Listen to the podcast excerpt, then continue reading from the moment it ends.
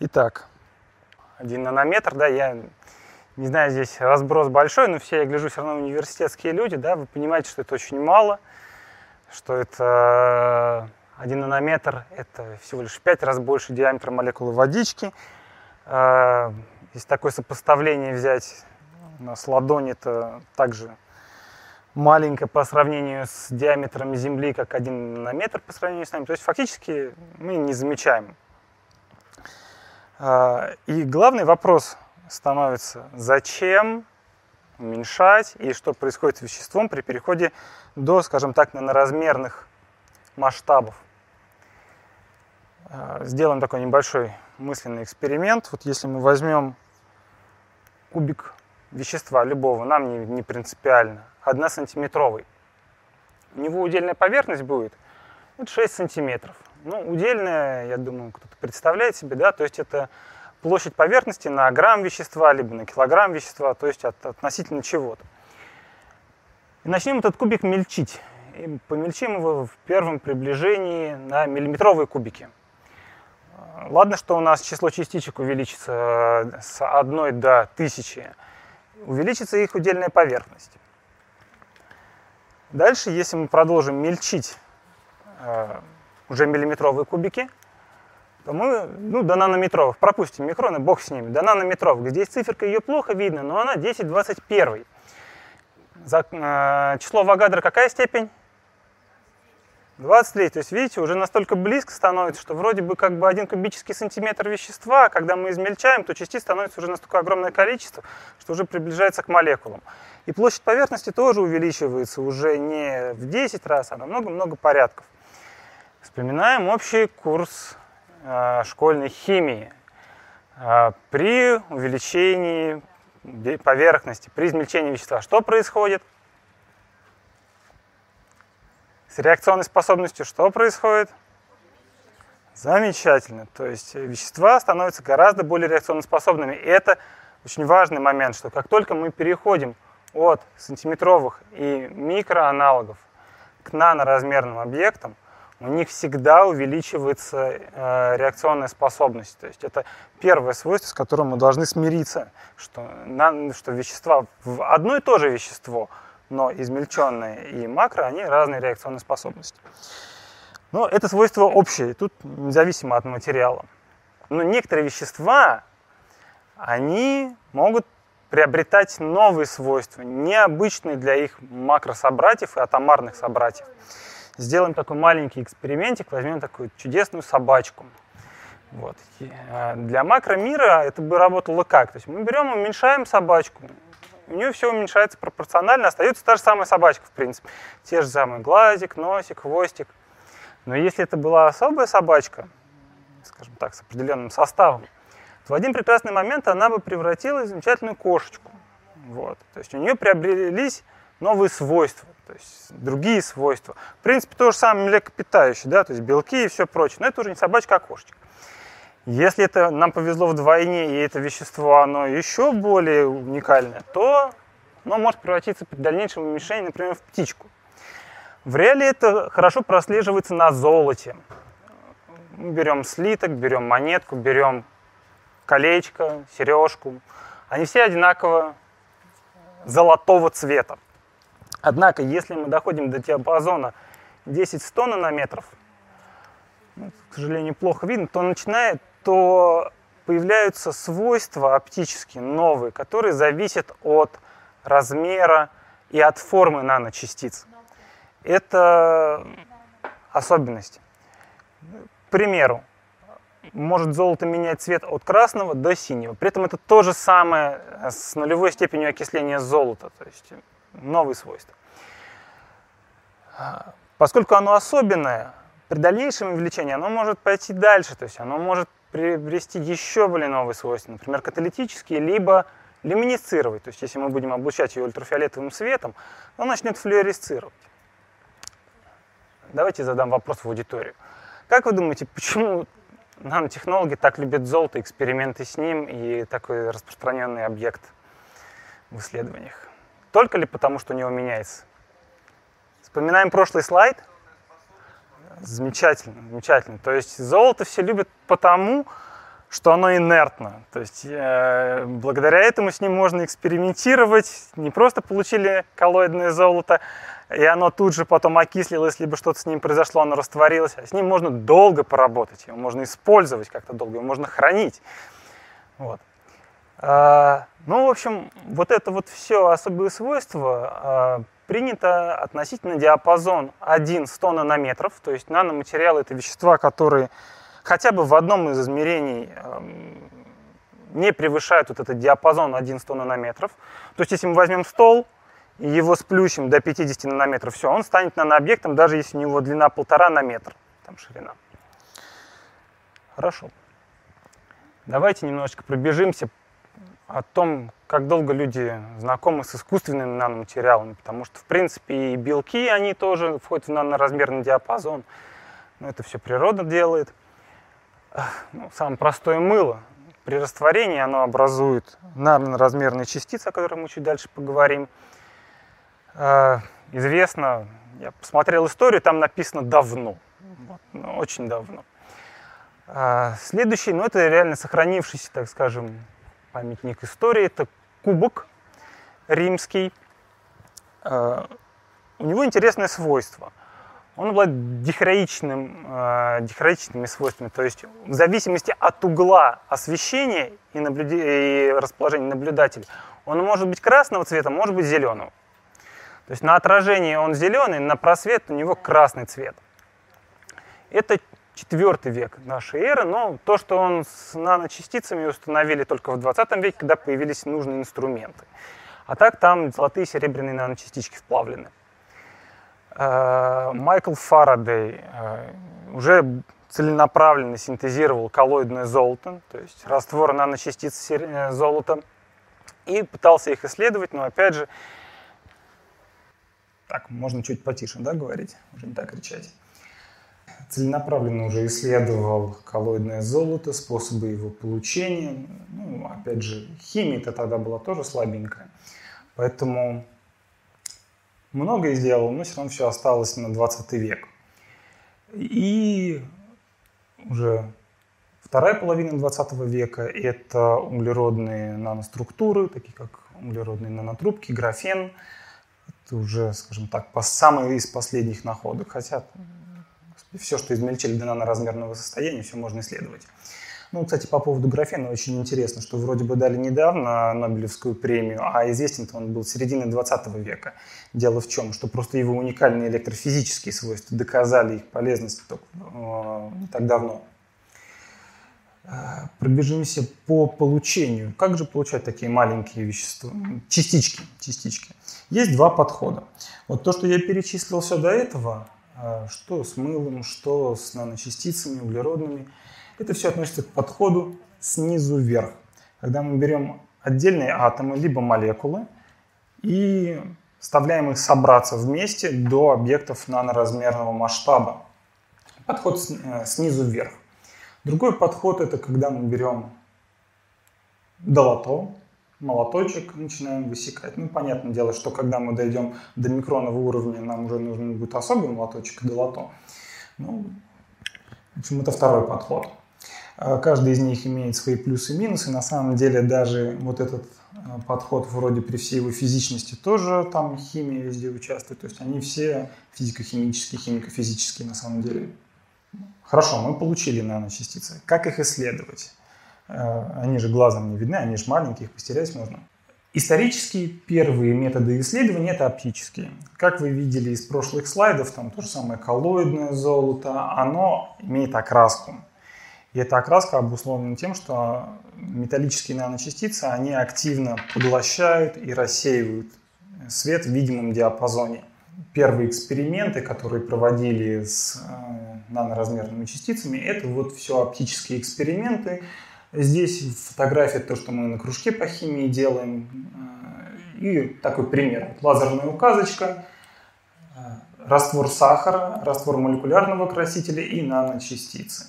И только на растворе наночастиц, потому что его концентрация намного меньше, чем раз, раз в 10, в 100, чем сахар и красители, только там мы видим светорассеяние, то есть там очень сильное поглощение. Это обусловлено как раз свойствами металлических наночастиц.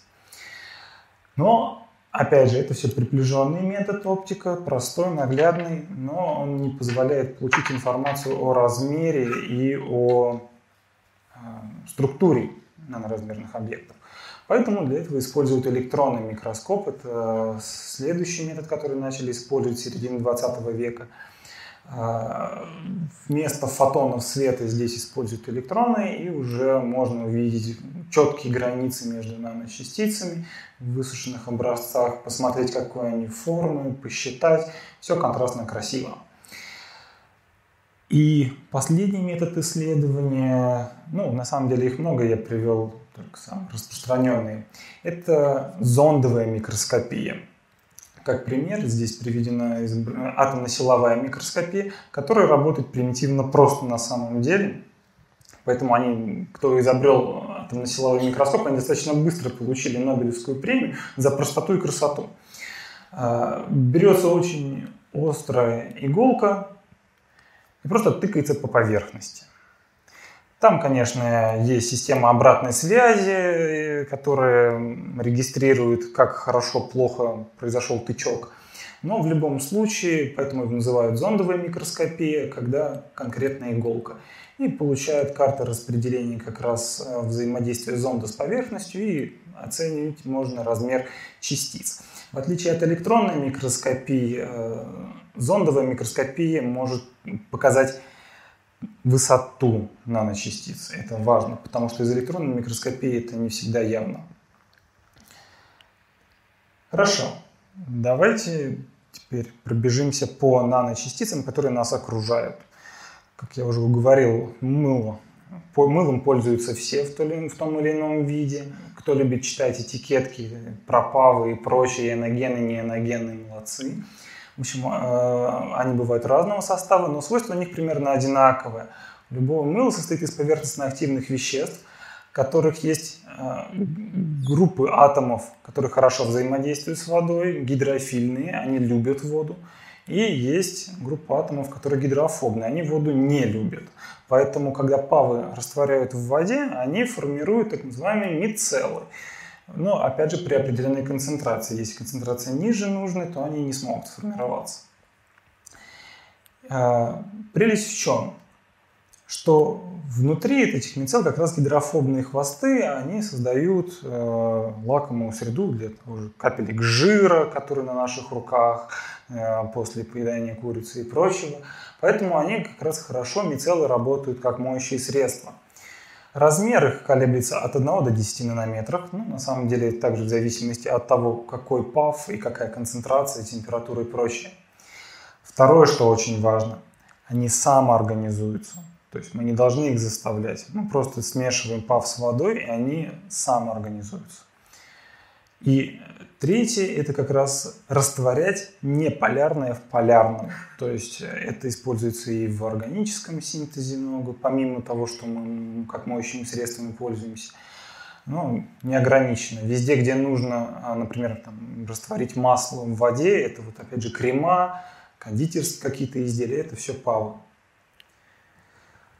Следующий распространенный прибор, так скажем, на основе наноматериалов, это тест полоски. Ну, самый известный это на беременность.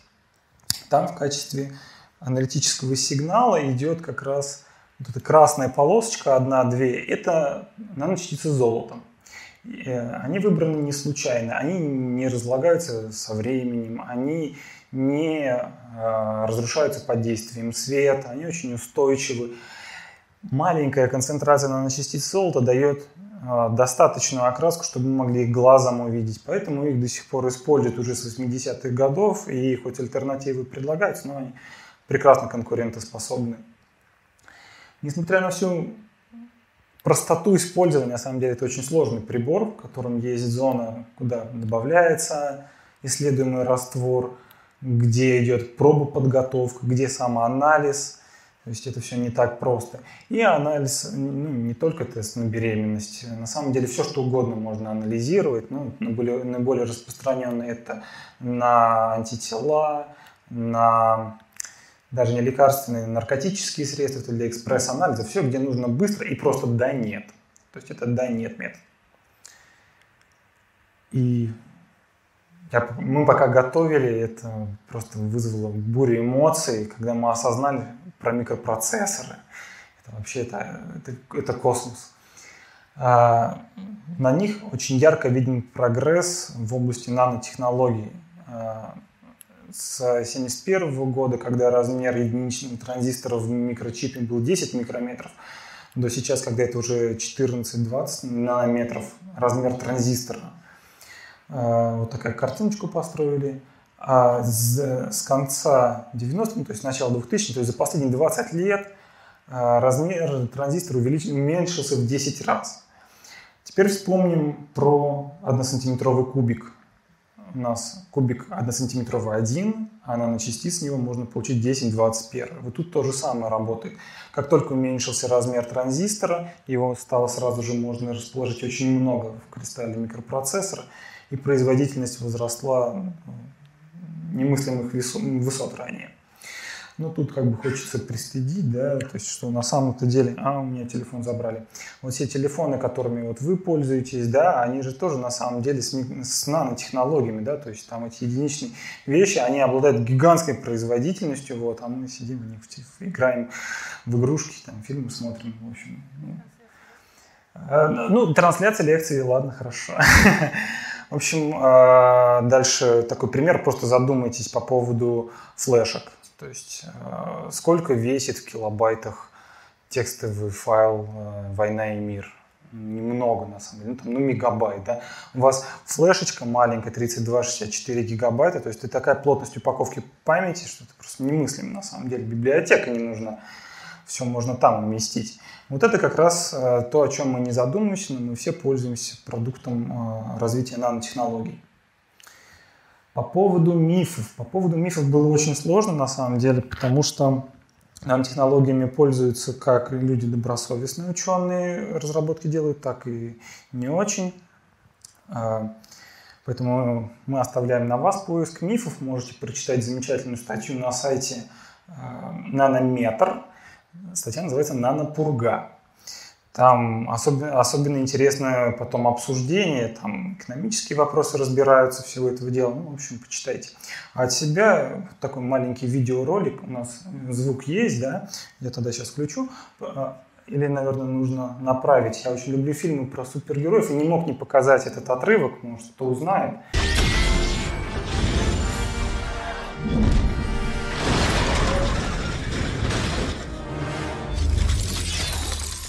Вот это... Доктор Беннер, он спрашивал э, про мощь относительно чего? Пушки, того, как собрался быстро костюм, откуда взялось сразу же несколько десятков килограмм металла, или про то, как работает быстро процессор этого костюма. Ну, в общем, э, гла- главный миф это то, что нужно думать, что, что, что, что, что нанотехнология априори хорошо и думать не нужно. Вот это главный миф. Вот, поэтому думайте. И мир не спасут они.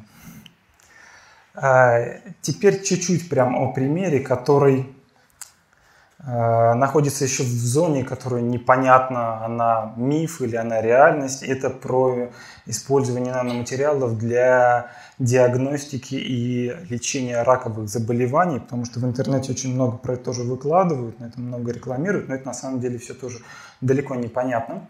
Но здесь представлен пример, это квантовые точки, полупро... чаще всего полупроводниковые материалы, которые с изменением размера, ну, при одинаковом составе, это же нанотехнология, они начинают по-разному флуоресцировать, то есть испускать свет. И первое, что их предложили, это как раз э, визуализация, э, так, э, локализация опухолевых тканей. То есть э, производится э, инъекция, Дальше они по кровотоку разносятся, но задерживаются только в тех местах, где есть раковая опухоль, чтобы потом можно было только ее удалить, ничего лишнего не забрать, либо наоборот после операции отследить, а, остались ли какие-то метастазы, и чтобы их тоже удалить. А, ну, это фотография, как они флуоресцируют, разные растворчики. Здесь вот после второго докладчика, если кто-то интересно, можно будет быстренько посмотреть, несколько образцов принес. Соответственно, как логичное продолжение мы нашли опухоль, да, как ее уничтожать.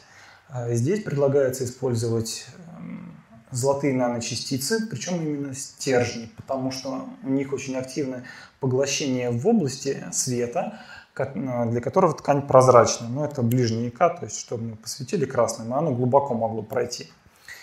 Э, принцип тот же самый, что вкалывается инъекция наночастиц, сама э, находит, дальше посветили лазером, опухоли плохо, не посветили опухоли неплохо? Хорошо, нет открытых ран, нет крови, ну как открытых ран, э, как относительно открытых ран. А, плохо другое, что пока никто не знает, как это будет из организма все выводиться, потому что одно дело молекулярные вещества, другое дело наночастицы, как это будет дело сказываться на почках и прочее. И опять же, как-то у нас шутки были, что надо вколоть человека столько, что он станет золотым. Вот. Поэтому здесь еще далеко не ясно и подведем небольшие итоги, да, то есть суммируем, что же такое наноматериалы. Во-первых, это промежуток между макро и молекулами атомами, размер которых хотя бы в одном из измерений, размерностей измерений, не превышает 100 нанометров, то есть он может быть очень плоским или там, длинным, вот, но это, если он тонкий, то наноматериал. Все наноматериалы обладают высокой реакционной способностью, с этим борются, для этого используют золото, либо покрывают, специально стабилизируют. А некоторые наноматериалы еще могут проявлять уникальные свойства. Вот они вот наиболее интересны нанотехнологам. А, не знаю, как насчет нанобетона, но вот есть и уникальные, действительно уникальные вещи. Нанотехнологии, они занимаются созданием, изучением, применением наноструктурированных материалов, нано наноматериалов. При этом а, вот а, изучение подразумевает не просто любопытство, вот мы получили наноматериалы, а как, какие они, как они работают. Нет, это очень актуальный вопрос контроля качества, например, на производстве. Те же самые микроэлектроника, даже любой брак, он подвергается серьезному анализу, чтобы выяснить, это какой-то случайный сбой технологического процесса, либо это сигнал к большой проблеме. А, прошу прощения, не увидел звездочку. Здесь хотел что уточнить, что а, появление качественно новых физических и химических свойств. При этом для нанообъектов законы природы не являются уникальными. Поэтому нанонауки не существует. Если кто-то там наносайенс, нет. Это все та же самая физика, химия, вот. А, и ничего здесь особенного нет. Ну и как логично так переходим. Нанотехнологии – это все те же самые физики, химики, биологи, инженеры, кто работают, создают, используют наноструктурированные материалы. Ну, в нашем случае, то есть если вы пользуетесь телефоном с наноструктурами, вы все-таки не являетесь нанотехнологом. Спасибо за внимание. Ваши вопросы? При наноразмерах частиц золота оно все так же э, инертно. Оно все еще не реагирует совсем. Или все-таки реакционная способность золота в наноразмерном состоянии, естественно, увеличивается. Вопрос в том, что это увеличение не настолько критично, чтобы наночастицы золота окислялись, либо растворялись. А, ну, понятное дело, что наша кровь, она достаточно, на самом деле, агрессивная среда. Там много ионов, там определенный pH. И золото это способно выдержать. Вот, например, уже медь, которая вроде бы инертна при внешних условиях, окисляется моментально. Вот вообще мы сейчас с этим работаем. Стабилизировать медь это очень сложно. Золото еще достаточно. Но опять же, по поводу того, что оно э, нестабильно, э, из разговоров с теми, кто занимается профессионально золотом много, они все говорят – мы наносинтетические золото синтезируем и сразу же их потом покрываем какими-то молекулами, рецепторами для того, чтобы делать сенсоры, потому что они постоят пару дней, вот, и у них поверхность уже вся меняется. То есть все равно, действительно, они, они достаточно реакционно способны. А вот э, чего ради раковой опухоли так до золота охочее? Это универсальное свойство золота, что оно на рак, или ее антителами покрываешь? любую там нанотрубку можно нарезать, они точно так же рак могут поглощаться. Я повторю ваш вопрос да, для, для, для документации. Зачем раковые опухоли нужно золото? Универсально ли это свойство золота или нет? А, золото раковые опухоли совершенно не нужно. Поэтому а, золотые наночастицы покрывают молекулами, которые как раз-таки нужны. А, ну, наиболее часто используют для этого молекулы фолиевой кислоты, которые универсальный витамин, который нужен всем живым. И поэтому э, сверху золотые наночастицы создают э, достаточно сложную оболочку, сначала защитную, чтобы золото ни с чем другим не реагировало, с белками. Э, и сверху к ним химически пришивают фолиевую кислоту. И это уже было показано, что вот такие наночастицы – а, раковые клетки едят с удовольствием.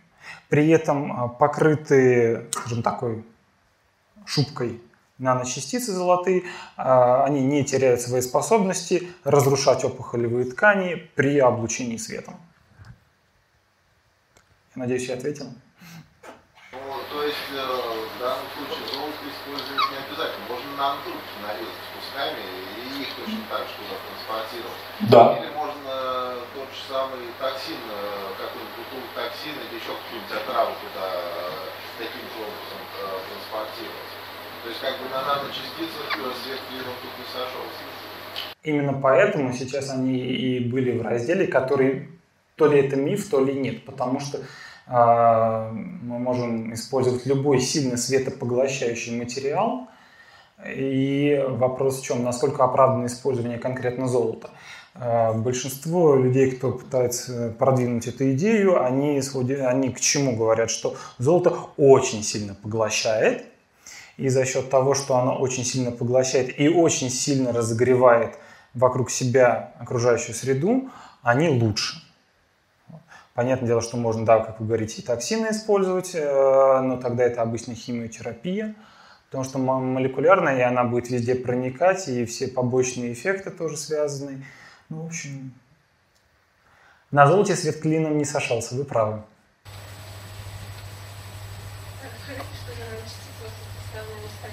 А, ну это набор, который мы со школьниками постоянно используем здесь. Э, золотые, серебряные наночастицы в водном растворе и также несколько образцов квантовых точек. Все эти образцы синтезированы у нас в университете Саратовском. Э, поэтому ну, вот можно тут с лазерными указочками с ними немножечко поиграться. Вот. Здесь просто они для школьников, мы с ними непосредственно руками работаем, поэтому я вам показывать тут не буду. Подходите. Да, да, то вот, это, вот этот набор, он, он реально, он, он очень старый, то есть они поэтому некоторые такие уже плохенькие. Потому... Ну нет, они все выглядят очень прилично, а, но стабильность у них высокая, э, опять же, за счет чего?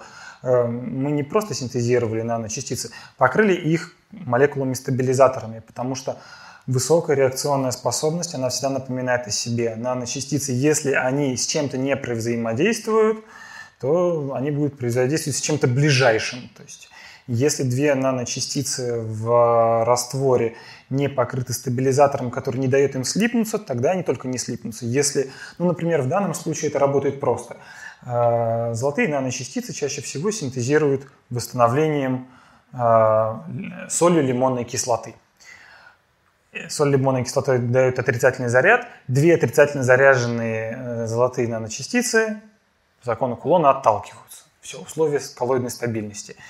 Есть много других разных подходов для стабилизации. Ну, в общем, это отдельная дискуссия. Ну, не дискуссия, это лекция.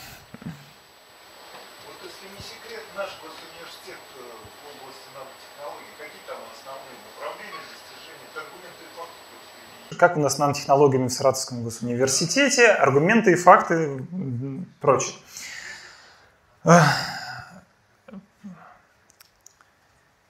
В Саратове я не, не, не только про госуниверситет скажу, вот, потому что у нас есть э, ИБФРМ РАНЭТ, это Институт биологии и физиологии растений и микроорганизмов. Там работает группа, э, которая начинала с кафедры нелинейной физики э, СГУ, под руководством Николая Григорьевича Хлебцова. Э, это одна из, ну, в, России, в России это однозначно крупнейшая группа, которая, э, сильнейшая группа, которая работает в области получения наночастиц. Э, Николай Григорьевич, он очень сильный ученый, и их группа, она очень эффективно работает. Это подтверждается не просто тем, что они мне нравятся и что они реальные профессионалы, а тем, что он входит в топ-3000 самых цитируемых ученых мира. То есть ученых много, прибавьте Китай и Индию, вот, то есть как бы понимаете, что войти в топ-3000 это очень сложно.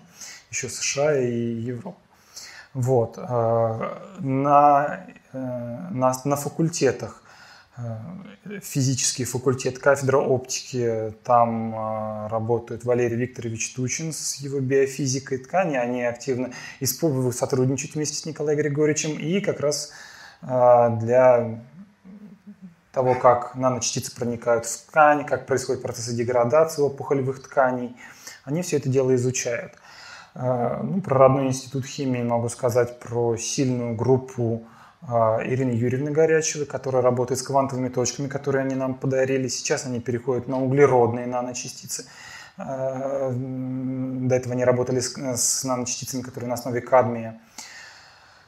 Ну, вот это вот основные, самые сильные, которые я могу перечислить. Себя хвалить не буду. Спасибо большое.